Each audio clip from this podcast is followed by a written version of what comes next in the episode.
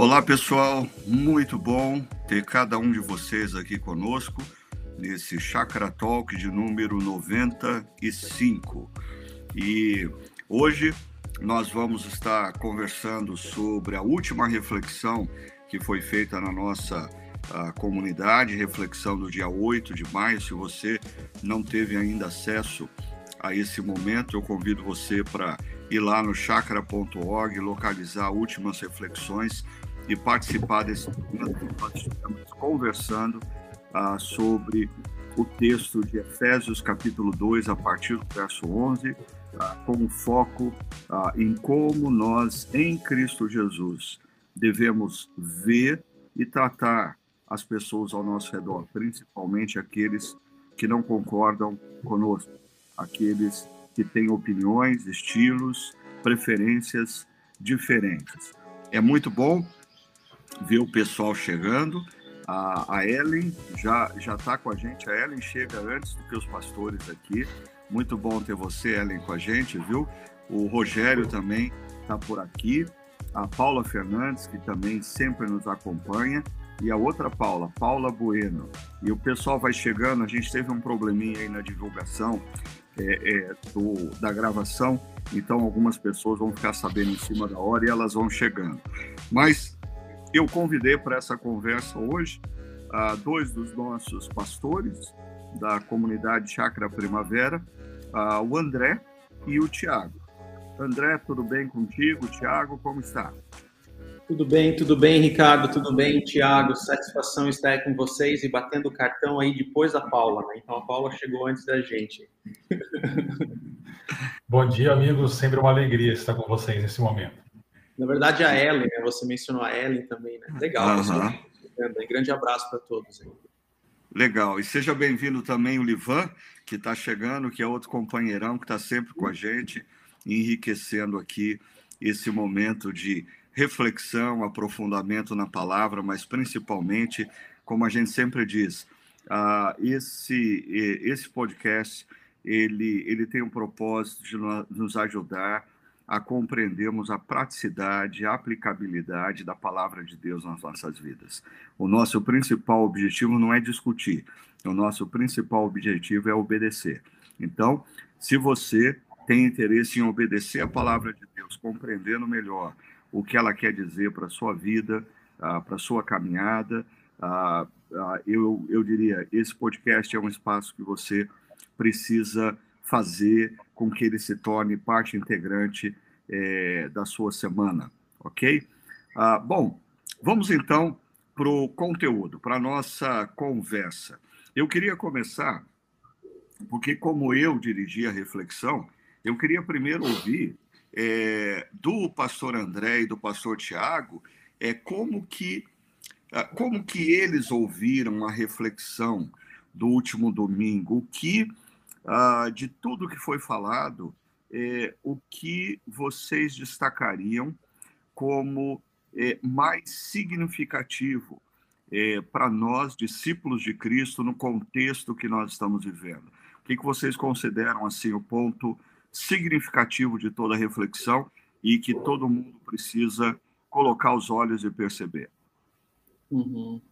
Legal, Ricardo. A, a, primeira impressão que eu tive enquanto eu ouvia né, a, sua, a sua mensagem no domingo foi, foi um mix de conforto, porque a palavra de Deus ela sempre vem ao nosso encontro trazendo conforto, direcionamento, orientação e ao mesmo tempo alerta, né? Porque em diversas ocasiões você trouxe as tensões que haviam naquele contexto de de Paulo, direcionando a, a, carta aos Efésios, mas trazendo também essa nossos dias, as divisões que existem nos nossos dias hoje em dia, né? Então, essa, essa ponte, ela, ela me trouxe um alerta até que ponto nós não estamos andando no mesmo caminho, até que ponto nós ah, estamos conduzindo essas tensões, em caminhos adversos aquilo que é o impulso da palavra de Deus para resolução de conflitos, resolução de, uh, de diferentes opiniões. Então, assim, é, eu acho que resumindo em duas palavras é conforto, mas também alerta e vigia acerca do contexto da qual nós estamos vivenciando. E o restante também, os desdobramentos da mensagem, a gente, a gente vai dialogando aqui ao longo do podcast. E você, Tiago? Ricardo, eu acho que é pacífico em toda religião e ideologia de que é, há um problema muito grave na humanidade e que isso gera tensões entre nós e divisões. E aí você tem há muito tempo e tem as propostas de, de solução para isso. E aí você tem ideologias, propostas religiosas, propostas políticas, propostas econômicas tentando sanar esse problema que há entre nós e que nos faz é, matar uns aos outros, né, desde o início. É, e você tem algumas propostas que ah, têm um pouco mais de efeito, outras que são dramaticamente é, é ah, que têm resultados muito ruins, né? Então, por exemplo, quando você pensa em o um nazismo, o nazismo foi uma tentativa de solucionar esse problema, mas que piorou, né? achando que alcançar uma raça é, é, ariana seria a solução para o problema. E é claro que não é. E aí, na sua mensagem, você apresentou o que, que a palavra de Deus fala sobre isso. O que, que Deus está fazendo para solucionar esse problema. E de maneira muito simples, não simplória, simples e profunda ah, nós ouvimos que Deus está construindo uma nova humanidade a partir daquilo que Cristo está fazendo em nossas vidas. Então, eu diria que o resumo para mim foi esse.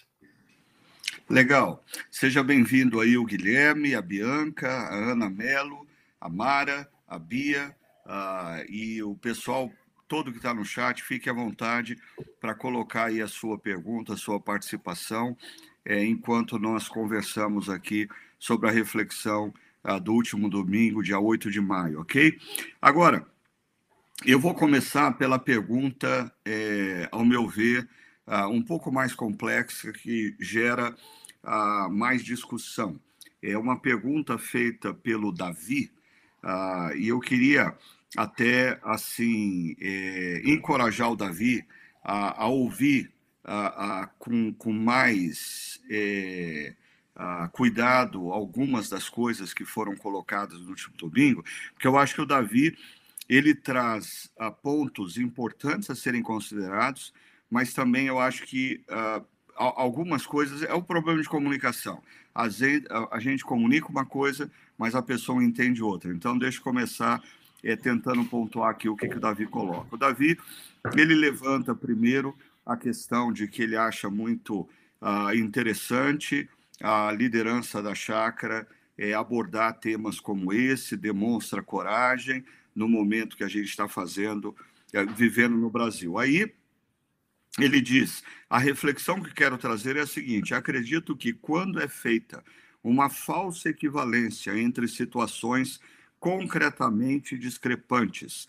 Cito os exemplos dados na mensagem quanto ao racismo, homofobia e tortura. Uh, primeira dica que eu daria, uh, nós, nós não citamos exemplos, uh, talvez, do racismo, quando é colocado negros e brancos, brancos e negros, uh, mas, por exemplo, tortura não estava, tortura foi mencionado num exemplo de, de, de pessoas que se tornaram é, irmãs em Cristo ao longo da caminhada, né? cito exemplos dados na mensagens, tal, Tal equiparação comumente é feita para deslegitimar pretensões que lutam justamente para atingir tal igualdade e respeito. E aí eu queria convidar os outros pastores para me ajudar a, a, entender isso. Tal equiparação comumente é feita para deslegitimar pretensões que lutam justamente para atingir tal igualdade e respeito. Davi, em momento algum é a, a minha intenção deslegitimar é, é qualquer uh, movimento que busca igualdade e respeito. E aí ele continua dizendo: a questão reside justamente no que é com a relação ao que deveria ser. Não tenho dúvidas que a palavra de Cristo veio para destruir qualquer diferença entre as pessoas, mas não raro tal igualdade formal é utilizada como argumento para fechar os olhos para situações concretas de terrível desigualdade material. E aí ele cita um exemplo que aconteceu aqui na nossa região de Campinas, em Barão Geraldo, de eh, pessoas que agrediram um garçom de origem africana, eh, agrediram, pelo que eu entendo aqui, em palavras, e, e, e, fisicamente uh, e aí uh, na Unicamp aparece uh, pichado numa parede símbolos nazistas. pastores, deixar vocês primeiro. O que, que vocês entendem dessa pontuação do Davi? o que, que vocês considerariam para ajudar ele a, a, perceber a relação entre o que nós refletimos em Efésios 2, a partir do verso 11, e essas situações que ele está trazendo para a gente. Ricardo, ah, como você disse, são pontuações importantes que o Davi faz. Ah, e eu acho que nós, como cristãos, precisamos ser humildes para olhar para a história e reconhecer, primeiro, que houve e há racismo, por exemplo, vou usar aqui o exemplo do racismo, houve e há racismo é ah, que muitas vezes a própria palavra de Deus foi erroneamente utilizada para suportar essa ideia que não tem base bíblica, não tem base bíblica nenhuma, né? A diferença de que uma pessoa é melhor do que a outra por causa da cor de pele. Ah, mas eu acho que o que ah, eu diria para o Davi é o seguinte: ah, o que a palavra de Deus diz é assim. Ah, o racismo ah, de, de, de, pessoas brancas contra pessoas negras é errada, mas a solução não é reverter isso, porque essa balança sempre vai ficar desigual. O que eu entendi que o Ricardo trouxe para nós e que a palavra de Deus traz para nós é que ela equilibra essas coisas. E o fato diz isso, o fato se impõe. Então, quando você vê políticas ou ações ah, ah, sociais, ideológicas se opondo contra o racismo, ela eleva o tom do ódio do mesmo jeito que você tem do outro lado. O final disso é carnificina. O final disso é morte. O final disso é, é, é confusão. Então, a solução é o evangelho, exatamente por aquilo que o Ricardo destacou. Diante da obra de Jesus, nós não temos do que nos orgulhar. E diante das obras, da obra de Jesus, nós que estamos em Cristo somos uma pessoa só. Então, para resumir, eu acho que o ponto é quando você tenta solucionar esse problema do racismo que eu estou usando aqui com a, a ideologias, você é, muda a balança e você continua no ambiente de, de ódio. O racismo precisa ser combatido, mas o, o jeito correto de se combater não é com ideias a, de ideologias, sejam elas de direita ou de esquerda, mas com o que a palavra de Deus nos ensina que Cristo está fazendo em nós. Porque em Cristo já não há mais ah, negros e brancos, mas todos fazem parte de um povo só. Legal. É, antes do, do, do André ah, dar a opinião dele, deixa eu puxar aqui o que o Guilherme Tavares colocou. Ele diz: creio que o objetivo da reflexão do último domingo foi expor a terceira via, Cristo. Sendo Cristo a pedra angular, e a amálgama que nos une, uh, que une os que creem. Não há espaço para divisão. Eu acrescentaria para preconceito, para intolerância, assim por diante. E, e, e, e o Guilherme, com essa frase, é, ele me traz à mente o seguinte, aí conversando com o Davi uh, e os demais amigos e amigas que estão nos acompanhando. Uh, o, o Paulo escreve uh, Efésios 2,11 não para a sociedade. Paulo escreve para a igreja. Paulo escreve para os discípulos de Cristo. Então, os princípios de Efésios 2, a partir do verso 11, são princípios que precisam ser vividos pelos discípulos. Ou seja, Paulo está dizendo: olha, dentro da igreja não pode acontecer o que está acontecendo lá de fora ah, no contexto daqueles que se afirmam ah, discípulos de Jesus, não deve existir o mesmo comportamento ah, do que aqueles que não são discípulos de Jesus. Isso aponta para o seguinte: como igreja, nós precisamos influenciar a sociedade, participando, inclusive, ah, de movimentos de defesa daqueles que são oprimidos, daqueles que são alvo de preconceito. Sim, como igreja nós devemos fazer isso, mas me parece que Paulo, no capítulo 2, a partir do verso 11, está dizendo que ah, para a igreja ter autoridade para fazer isso, ela precisa se apresentar como a terceira via. na, na linguagem do, do Guilherme. As pessoas precisam olhar para a igreja e perceber que existe um lugar aonde isso de fato é possível. Existe um lugar aonde pessoas não são tratadas bem ou mal pela maneira como elas se vestem, pelo que elas têm, ah, pela cor da pele delas, ah, e pessoas são tratadas porque são seres humanos à imagem de Deus e as pessoas se respeitam apesar das suas diferenças. Ou seja, ah, esse exemplo que o Davi cita é, do que aconteceu em Barão Geraldo é assim triste esse negócio. A igreja deve dizer, falar contra isso profeticamente, deve, deve. Mas a gente tem que lembrar que a palavra profética da igreja só vai ganhar credibilidade se a sociedade puder olhar para a igreja e perceber que nela existe uma opção que na nossa sociedade não existe. Ou seja, fazendo uso da palavra do Guilherme, a igreja, a comunidade dos discípulos Cristo precisa se apresentar como terceira via. André, segue aí e corrige o meu pensamento e complementa o que está faltando, por favor. Vamos lá, vamos lá, tá pegando fogo aqui. Vamos, vamos dar, dando sequência, na realidade, essa linha de pensamento que vocês já trouxeram, tá? Também em contribuição aí ao Davi e ao Guilherme. Se eu compreendi qualquer, corretamente a pergunta do Davi, tá?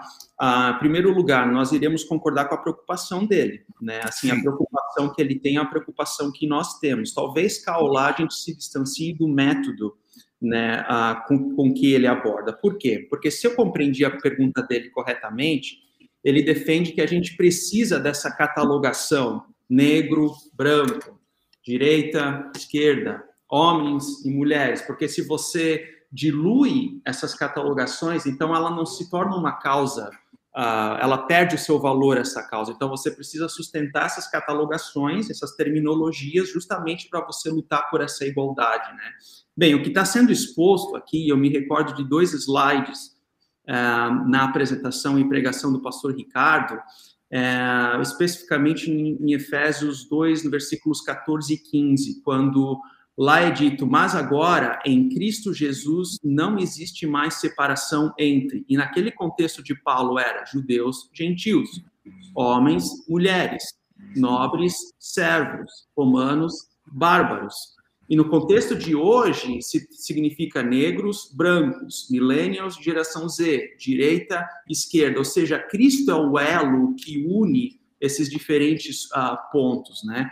Então, assim, eu penso que é possível falar em direito de homens e mulheres, é possível falar também na, nas injustiças históricas que foram uh, e que existem em relação ao racismo, a falta de oportunidade para negros. Eu acho que é importante a gente levantar isso sem descaracterizar que agora em Cristo nós abordamos esse assunto de uma forma diferente não mais a partir de ideologias, mas a partir da grande história, essa grande história, essa grande narrativa moldada pelo Evangelho que nos impulsiona.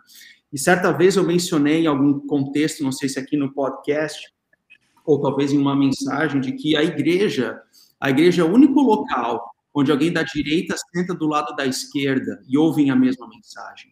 A igreja é o único local onde talvez alguém da geração Z e o Millennium sentam um do lado do outro para cantar a mesma música é o único local onde pessoas de diferentes histórias, diferentes uh, contextos sociais, eles estão no mesmo ambiente e eles estão adorando o único Deus. A gente não encontra isso lá fora. Então, se a igreja não é um local onde que uh, se, se tem essa unidade na diversidade em Cristo, não em nada mais, mas em Cristo a partir da cruz, não é lá fora que eles terão. É, o, o, o André, você falou sobre as pessoas é, de diferentes visões de mundo sentadas e ouvindo a mesma mensagem, e me chamou a atenção ah, o que o Livan colocou aqui. Ele diz: Acredito que o ponto levantado na reflexão seja a nova comunidade, a reconciliação e redenção de todas as relações. A mesa é para todos na comunidade de Cristo. Essa figura da mesa ela é altamente bíblica e ela é muito forte, né? porque assim, é, no contexto da, da comunidade cristã e mesmo do Antigo Testamento, sentar-se à mesa era um símbolo de intimidade, né? E sentar-se à mesa é, com quem eu discordo ou com quem eu vejo como meu opositor ah, é, um, é um escândalo. E Jesus nos convida a sentarmos todos à mesa. E aí, sabe que isso me ah, gera? Eu preciso revisitar o Salmo 23 para dar uma olhada direitinho naquele último verso, porque eu sempre entendi que o Salmo 23 diz que Deus está preparando a mesa da vingança. O, Senhor me, o Senhor prepara uma mesa na presença dos meus inimigos, né? Ah, e vale a pena a gente considerar, revisitar aquele texto. Será que aquela é a mesa da vingança ou aquela é a mesa da reconciliação? Uhum, uhum. Será que a mesa que Deus prepara é a mesa da vingança? Porque eu sempre li o Salmo 23 ah, com a seguinte impressão: eu estou sentado à mesa num banquete com a comida de primeira e os meus inimigos estão em pé, olhando e babando porque eles não podem sentar à mesa. Ah, ou será que o Salmo 23, ah, Deus está se referindo a uma mesa da reconciliação? Onde pessoas que não pensavam iguais, pessoas ah, voltam a terem intimidade e comunhão. É, inclusive, Vai lá, Tiago, pode mandar. Ricardo, quando você pregava e você usou, você destacou três imagens ao final do texto, que nós somos uma nação, nós somos uma família, e aí você trouxe a ideia de edifício, né? E antes você trabalhou a ideia de que é, é, em Cristo Deus estabeleceu a paz entre nós. Aí eu fiquei pensando, mas não é uma paz de tribunal, que as pessoas sentam diante de um juiz, fazem um acordo formal, cada um vai embora para o seu lado, fez uma paz ali jurídica, mas o coração está queimando um pelo outro. Não, não foi isso. Mas foi uma paz que chega à mesa da, da casa. Então não é uma paz de tribunal, é uma paz de mesa de jantar, porque é lá que nós somos uma, uma família. E isso ficou bem forte assim na minha cabeça e te ouvindo agora eu, eu lembrei disso. Legal. Diga, André. Não, inclusive a palavra Eucaristia, né, é uma palavra que no grego significa comunhão perfeita, né, comunhão perfeita. Então, assim, pensando agora na ceia, no contexto de igreja reunida ao redor da ceia, fazendo essa ponte, né, ali é o local onde pessoas diferentes estão aos pés da mesma cruz, né, em comunhão. Isso me fez lembrar, esse, seu comentário, Ricardo, me fez lembrar de uma situação, né, uma ilustração assim de, de, um, de um debate que aconteceu no, no, contexto do seminário, em uma aula de seminário, assim, um professor estudante, mas um debate assim que saiu do nível ético, eu chamaria assim, e, e de repente a aula terminou com aquele clima assim muito chato e nós fomos pro, pro, pro devocional, era um culto interno ali no seminário, e ao término da mensagem foi feita uma roda assim bem grande, né, com todos os estudantes e cada um tinha que servir a ceia para o outro, né? E assim, coincidentemente, era aquele estudante que tinha que servir o professor, assim, né? Coincidiu que daí o estudante e o professor estavam um do lado do outro no momento da ceia, assim, né? Então, assim, ali é o local onde o perdão acontece, ali é o local onde as divisões elas terminam, no sentido que nós estamos aos pés do mesmo Deus. Ideias caolá se distanciam, uh, mas aos olhos do mesmo Deus acontece perdão, restauração e novidade de vida. Essa é a nova humanidade que a própria Ana Mello está mencionando aqui, o novo homem, né? Novo homem, nova mulher que nós temos em Cristo. É, uh, eu queria só retomar é, o, o comentário do Davi, para a gente poder, assim, também conversar, esclarecer algumas coisas que, ah, uma, é, é, é, de um lado, como eu pontuei, e eu acho que o pastor André e o, o pastor Tiago é, enfatizaram muito bem essa questão, é, o texto de Efésios se refere à igreja ah, e o que Deus espera que a igreja seja. Eu diria, ah, como é, semana passada a gente falou de fundamentos e, e eu recorri ao meu curso de desenho técnico de arquitetura, em arquitetura na minha adolescência, né? Ah, é, é, é interessante a gente pensar que a igreja deveria ser na sociedade uma maquete do que é o reino de Deus. A igreja não é o reino de Deus, mas a maneira como a, a igreja se apresenta, a maneira como a igreja vive, é, dá uma ideia para a sociedade do que vai ser o reino de Deus. Né? Agora, ah, vamos falar da atuação do cristão externamente à igreja. É, o cristão ele pode estar vinculado a movimentos a, que reivindicam a dignidade, os mesmos direitos, a pessoas que são alvo de preconceito e até de agressão, como ele citou esse caso de Barão Geraldo, eu diria sim, nós devemos ser sal da terra e luz do mundo. E dentro das nossas posições de influência, se a pessoa é um executivo de uma empresa, se a pessoa é prefeito de uma cidade, se a pessoa é, é, é, é professor de uma universidade, ah, ele precisa, naquele ambiente, manifestar valores do reino de Deus e lutar por valores do reino de Deus e a dignidade do ser humano, é, é, é a igualdade entre seres humanos, é, é, é um valor do reino de Deus. Nós somos feitos à imagem e semelhança de Deus. Agora, eu acho que o problema, e desculpa, mas assim, hoje bombou aqui, ah, tem tanto comentário, ah, o pessoal que está postando não leva mal se a gente não conseguir ler todos, tá? Porque tem realmente muitos. Mas ah, o que eu ia dizer, e alguém aqui havia pontuado anteriormente, aqui achei, a Paula Bueno, ela fala, para mim a questão ah, ah, é olhar além da ideologia. Então, volto ao exemplo que eu estava dando.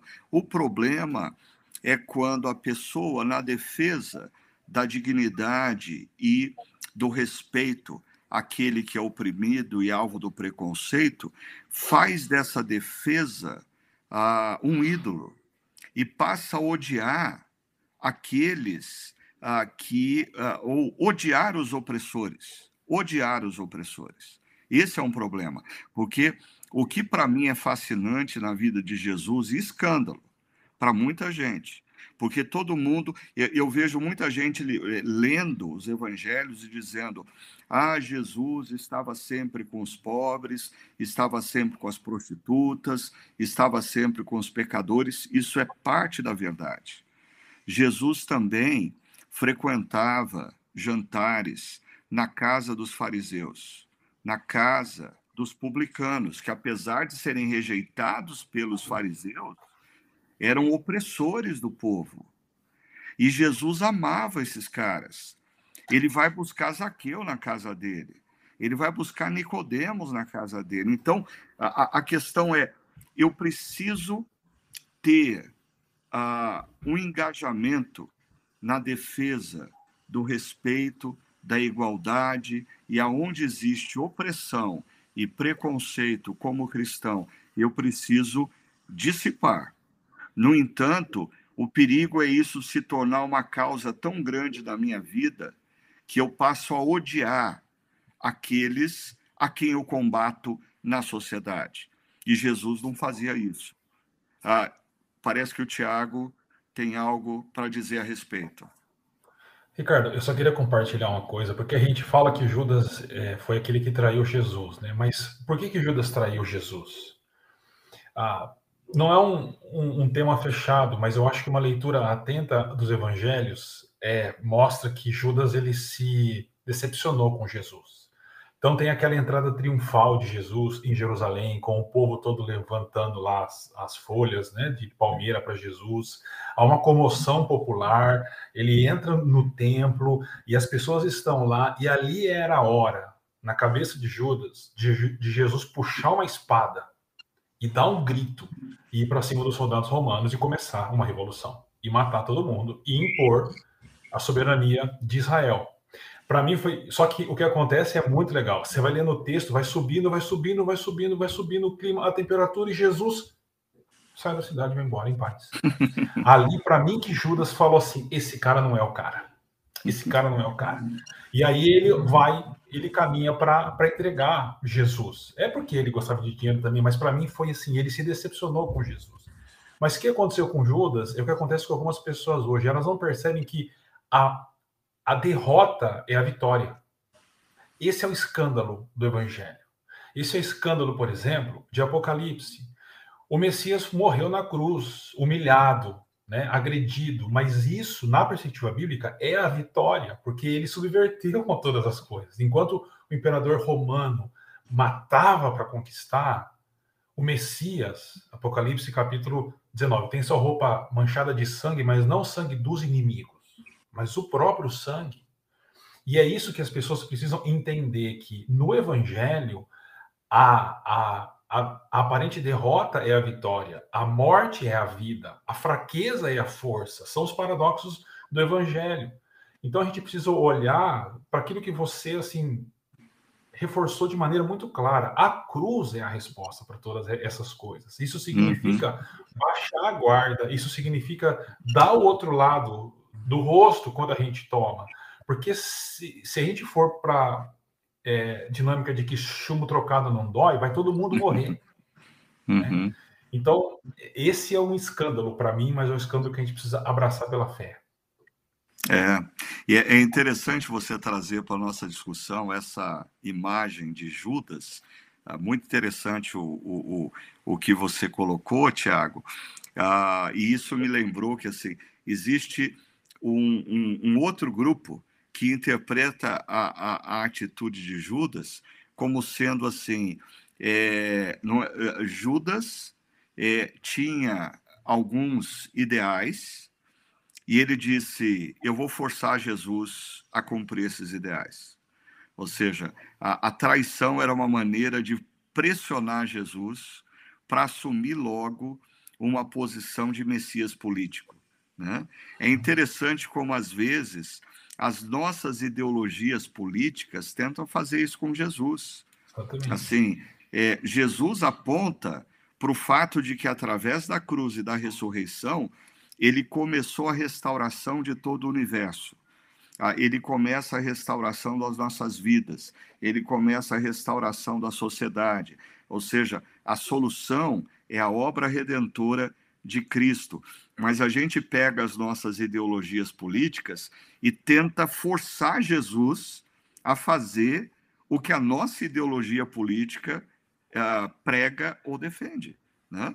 Uh, eu queria até mencionar aqui, se eu achar, novamente no meio da, dos comentários, o Simvaldo, lá da Bahia. Simvaldo, muito bom ter você aqui com a gente, viu, querido? Simvaldo faz um trabalho muito bonito. A nossa comunidade, inclusive, foi parceira uh, do que ele estava fazendo lá, socorrendo pessoas diante da tragédia uh, que ocorreu uh, em algumas regiões da Bahia nesse início de ano. E ele diz assim: as ideologias políticas político-partidárias são altamente idolátricas, propagam um tipo de redenção sem Cristo, sem cruz sem sangue derramado, sem perdão de pecados e sem reconciliação dos povos. E ele tinha colocado antes: o anúncio do evangelho desnuda e envergonha os ídolos vigentes num determinado tempo e cultura. E um desses ídolos vigentes da nossa cultura atual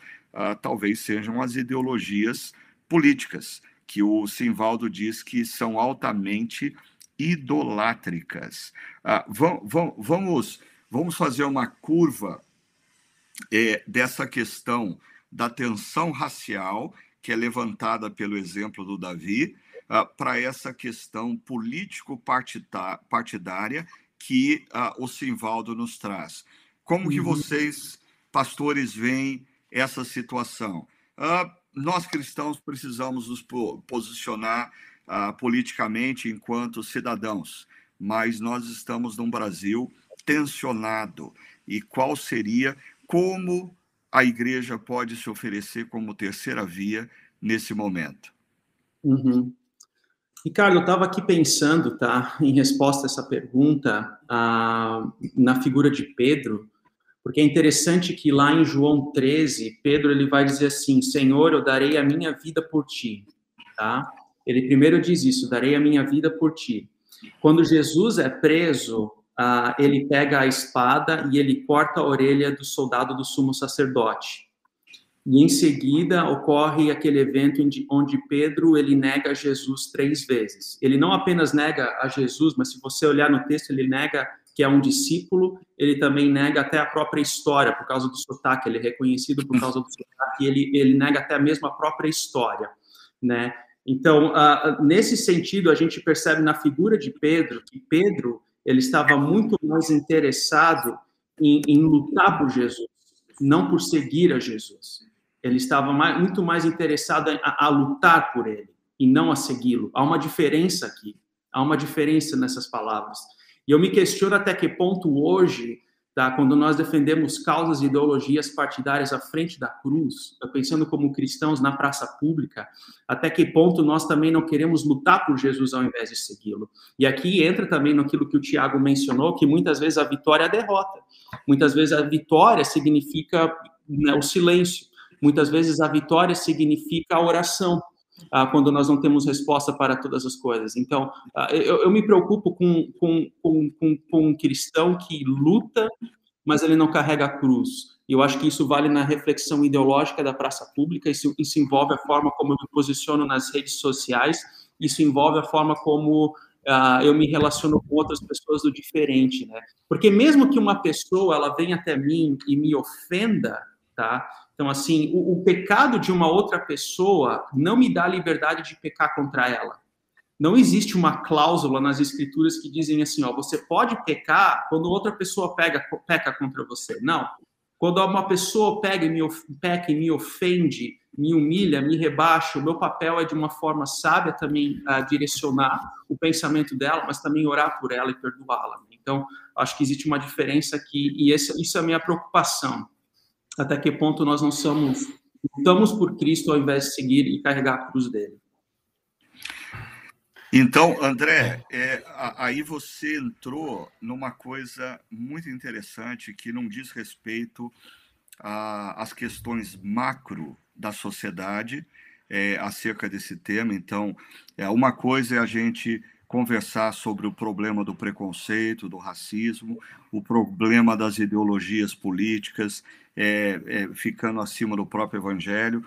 Mas o, o André esbarrou numa coisa que eu acho que a gente precisa tratar nessa reta final do nosso podcast, que é a questão da vida pessoal. Porque olha só, a, a, a Carla, ela escreveu uma pergunta aqui para gente, dizendo: quando você falou sobre a separação entre pessoas e o nosso comportamento enquanto cristãos, o que fazer quando uma amizade realmente nos faz mal com o seu comportamento?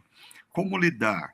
Devemos nos afastar de amizades como essa e como cristãos devemos manter relações que não nos fazem bem? Então, a pergunta da Carla é: ah, ok, eu não, ah, ah, eu não posso ter preconceito, eu não posso me afastar da pessoa por causa das ideias dela, porque isso, como eu disse, ah, vai, eu vou começar um processo de desumanizar a pessoa e, e, e isso vai me levar à hostilidade. Mas como lidar com relacionamentos com pessoas que definitivamente elas, elas me fazem mal, elas não contribuem para a, a minha vida ah, e eu acho que muita gente vive isso. E eu quero jogar essa bomba no colo dos nossos queridos e sábios pastores. Como lidar com essa mensagem? Eu não posso ter preconceito, eu não posso me afastar, e ao mesmo tempo eu tenho pessoas é, do meu círculo que não me fazem bem. Ah, eu, eu para intensificar é, a crise aí, ah, para tornar um pouquinho mais difícil a resposta de vocês, eu me lembro de Paulo falando para o seu discípulo Timóteo ficar longe de Alexandre o latoeiro. E aí? Uhum. Ricardo, eu, eu, eu, bom, primeiro, eu diria duas coisas, tentando ser bem, bem objetivo. Primeiro, é, é, ela precisa, ou nós precisamos, é, ser honestos com aquilo que nos desagrada na amizade, porque às vezes é um ponto certo do outro lado. Uhum. Boa. E nós não queremos mexer nisso. Então a gente precisa ser humilde e honesto para avaliar mesmo o que nos desagrada. Às vezes o que o amigo ou amiga está falando é algo que a gente precisa mudar realmente, né? Bom, o segundo ponto, eu lembrei da sua de, uma, de uma mensagem que você trouxe para nós na série Essencial o ano passado, que falou sobre perdão. E você falou que necessariamente a gente não precisa ficar numa relação que nos faz mal, mas a gente precisa perdoar a pessoa e a gente pode manter uma certa distância. O que eu acho que você falou na mensagem é diferente de, de um rompimento assim mais pessoal. O que você falou é o fato da gente não não dividir ah, por questões ideológicas, por questões que é, a sociedade de hoje impõe. Né? Então, eu diria que é, é, por questões sociais, político-partidárias, a gente precisa, de todas as formas, manter a aproximação. Eu fiquei muito triste de ver que ao longo desses últimos anos, por exemplo, pais romperam com filhas por causa de ideologias políticas do nosso país. Isso não faz sentido, não entra na minha cabeça isso. Agora, se forem questões mais pessoais, aí eu acho que é possível manter um distanciamento, ah, mas ah, sempre com uma porta aberta. Né? Então, eu diria que esses dois pontos. Primeiro, avaliar corretamente se não é algo da nossa parte e não da parte do, do amigo, da amiga. E segundo, avaliar se o que nos afasta é uma questão pessoal, e aí tratar de um jeito, ou uma questão ah, político-partidária e ideológica, e aí a gente trata de um outro jeito, sempre lembrando do ponto que foi levantado mais de uma vez aqui hoje, do perigo da desumanização do outro. Uhum, joia.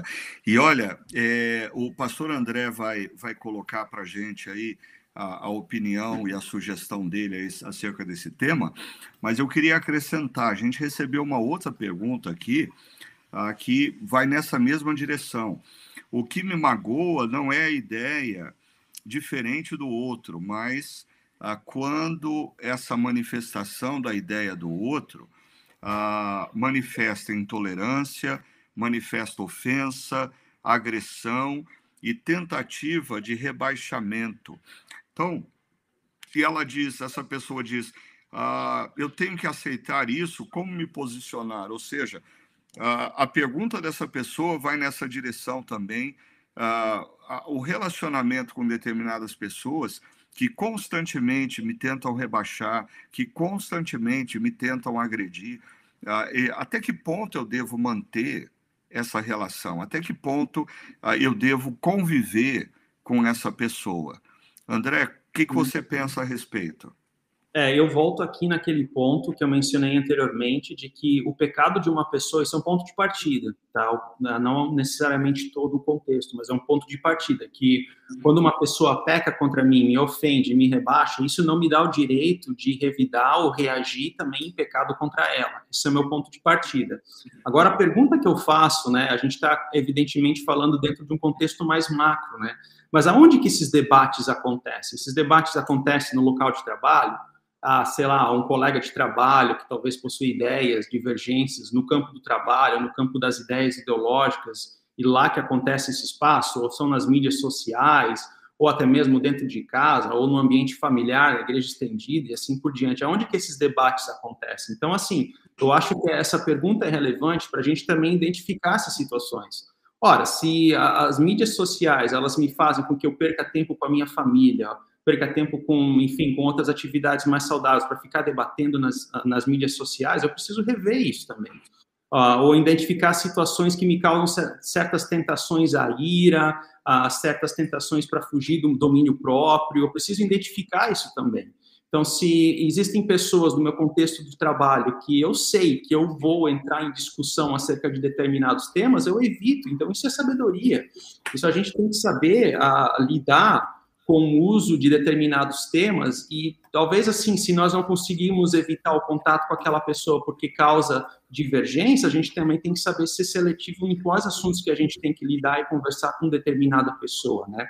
Eu penso, alguém aqui até mencionou no chat, acho que é a Rosângela, mas no casamento, né? No casamento você não pode simplesmente uh, o, de deixar de, de, de, conviver com a pessoa porque, não sei, não foi no supermercado, deixou de ir no supermercado. Assim, existem situações do dia a dia que você precisa resolver dentro do casamento. Então, assim, aonde acontecem os contextos? Em primeiro lugar, identificar as situações que causam a tentação, né, para a gente dar lugar à ira, dar lugar à inimizade, à falta de domínio próprio, assim por diante.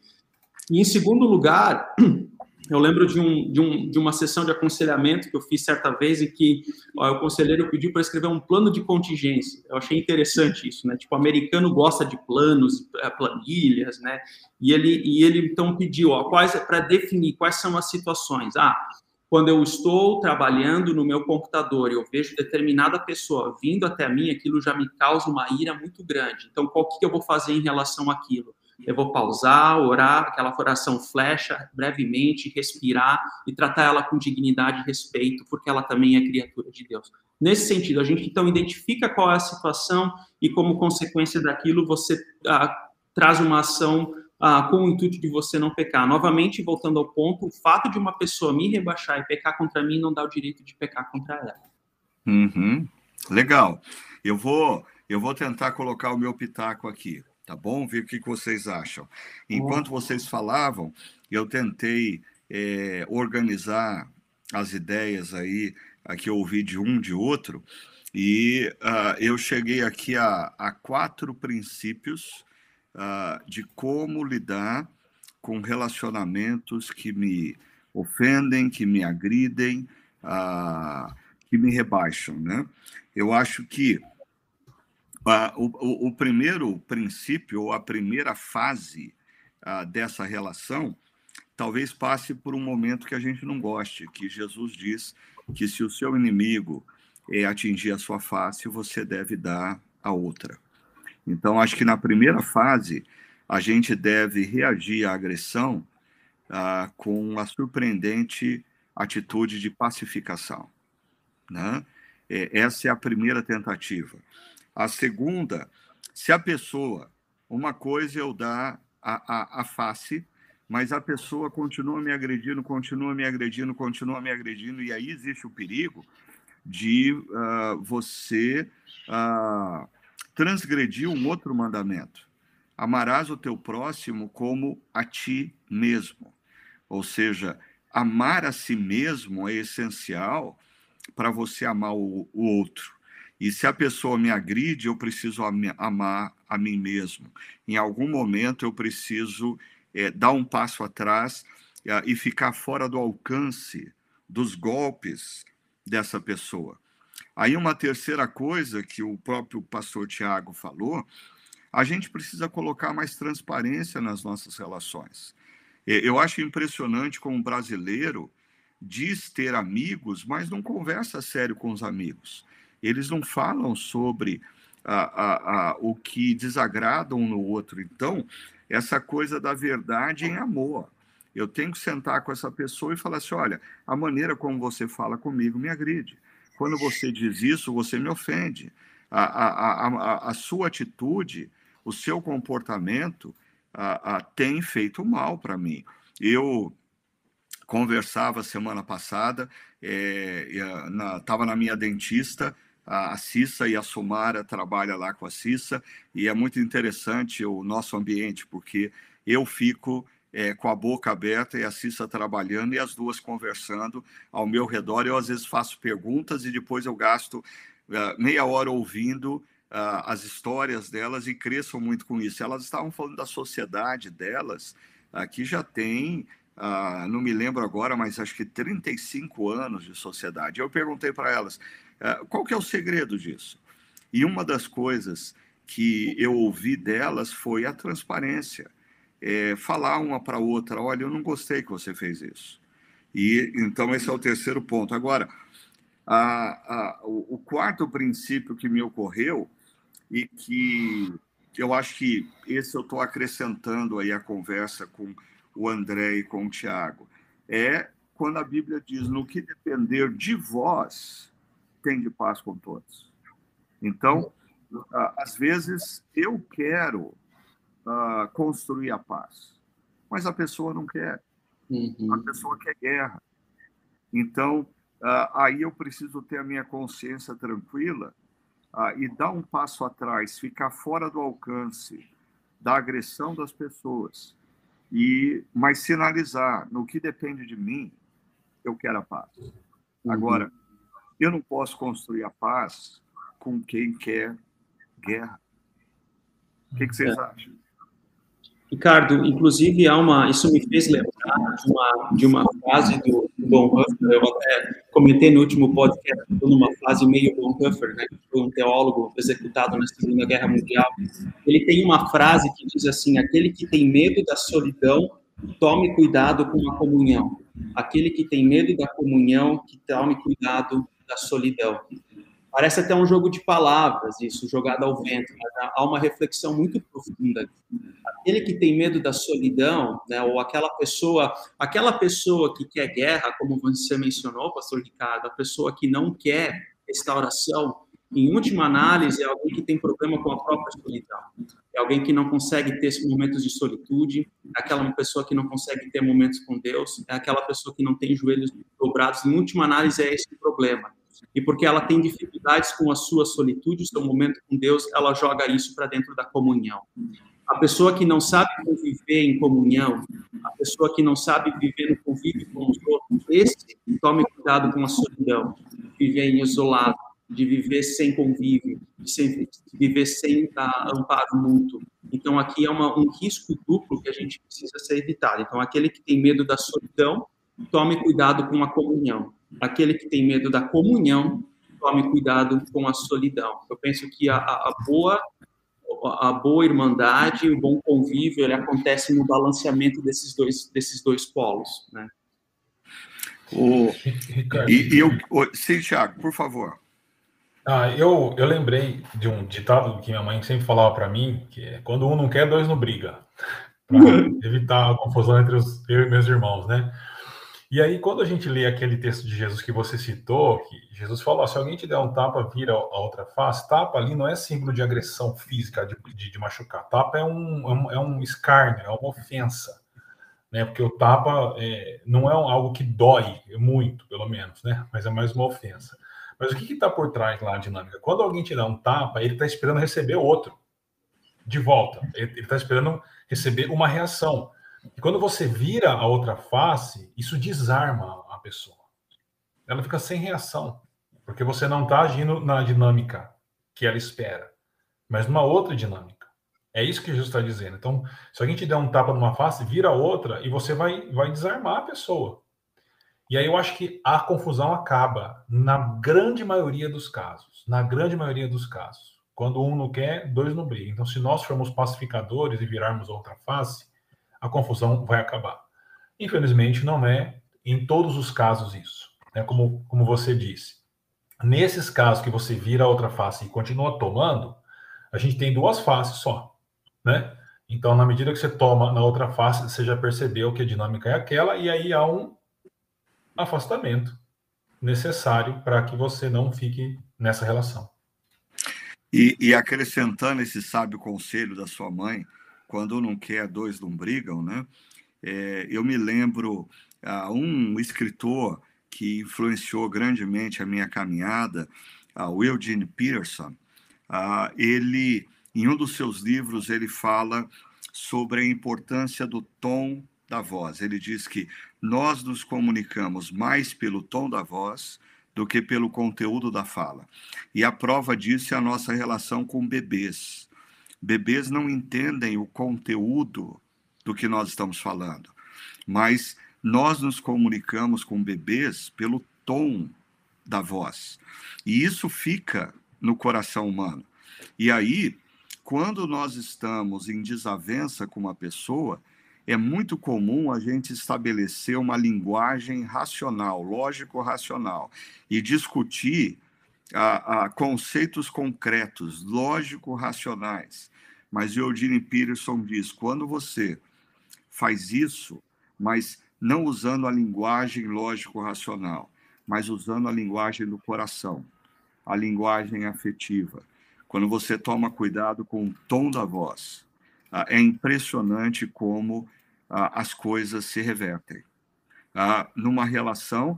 A Rosângela falou do casamento. Aqueles que são casados, quantas vezes talvez não ah, vivenciaram um momento em que o casal está brigando e o discurso é lógico, racional. Mas você está errado nisso. Mas você fez isso. E, de repente, um dos dois muda do lógico racional para a linguagem afetiva, dizendo: Mas, mas me desculpa, é, por que, que a gente está discutindo sobre isso ah, se nós nos amamos? Ah, é, eu, você é importante para mim.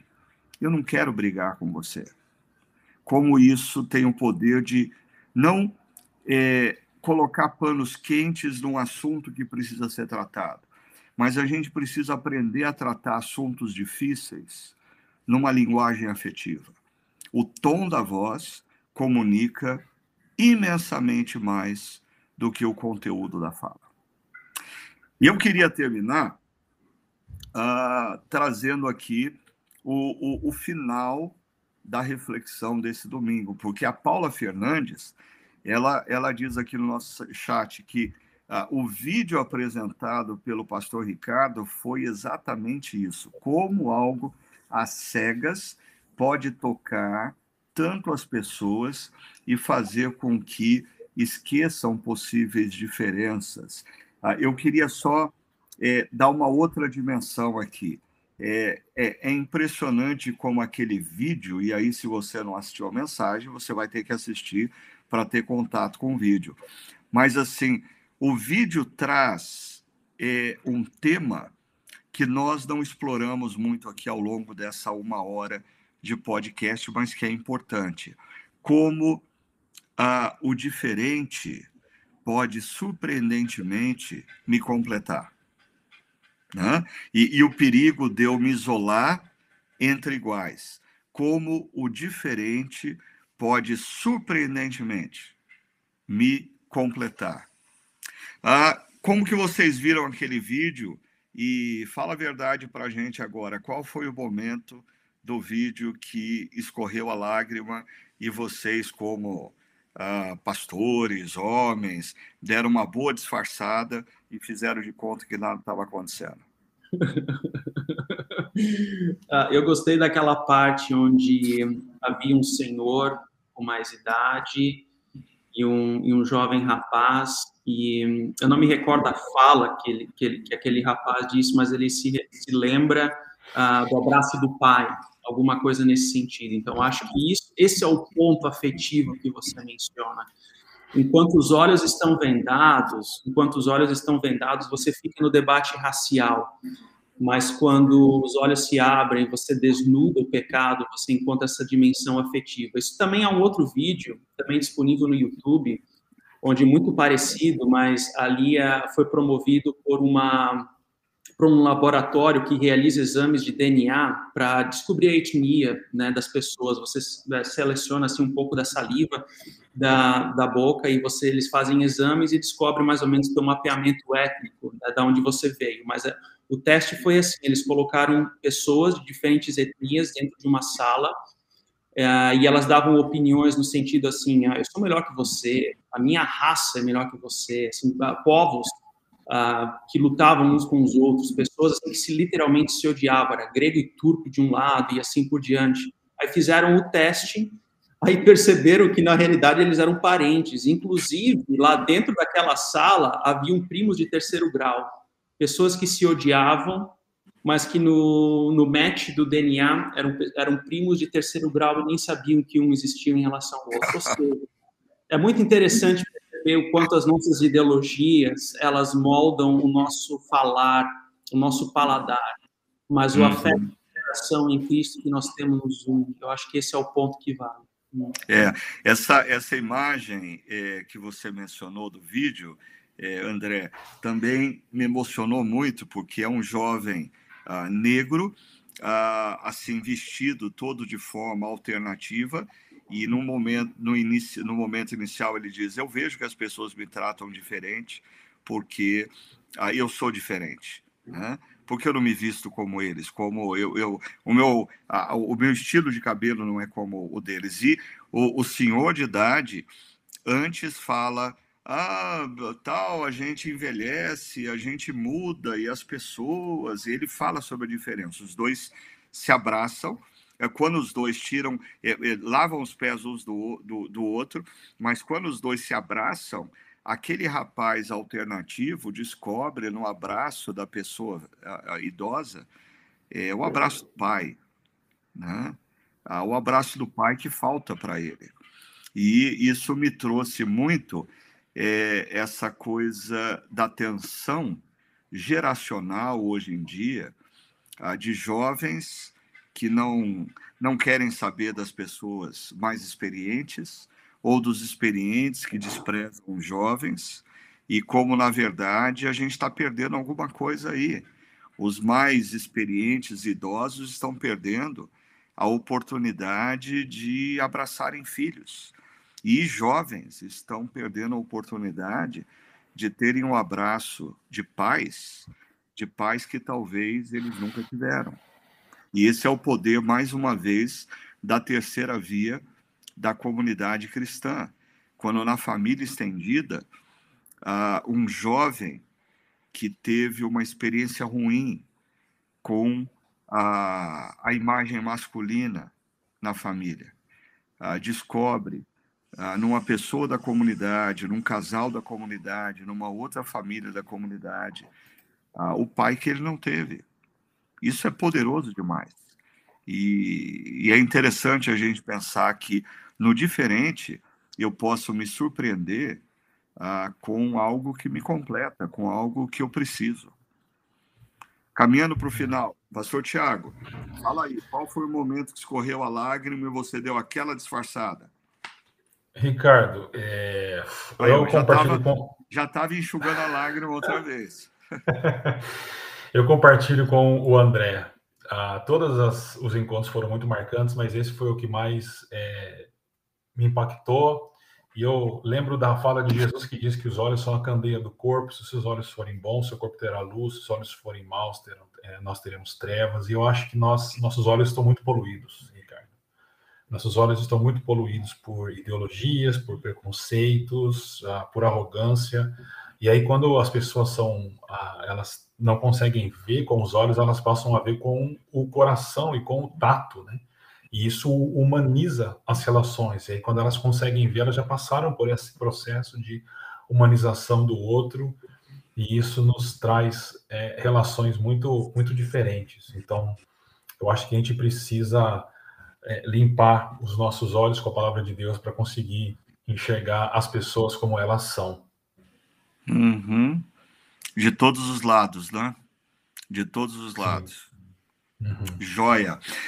Gente, nós até passamos um pouquinho aqui da nossa uma hora do podcast e eu quero pedir desculpa para o pessoal do chat, mas realmente hoje vocês bombaram o chat aqui, tem tanto comentário, tanta pergunta, que a gente teria que fazer um podcast de oito horas para conseguir comentar tudo que foi dito, mas eu queria convidar todos vocês para continuarem nessa reflexão com a gente.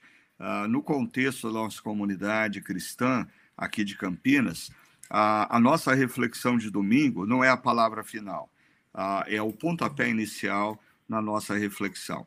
E você pode participar todos os domingos, é, às 9, às 11, às 19, no Espaço Paineiras, ou às 10 horas no Chácara XP em Barão, tá, com um bom croissant e um cappuccino acompanhando, ok? A Riviera, ah, nós estamos fazendo experiências e nesse momento ah, a nossa próxima experiência vai ser no final de junho, a gente volta a falar sobre isso. Agora, você participa da reflexão aos domingos.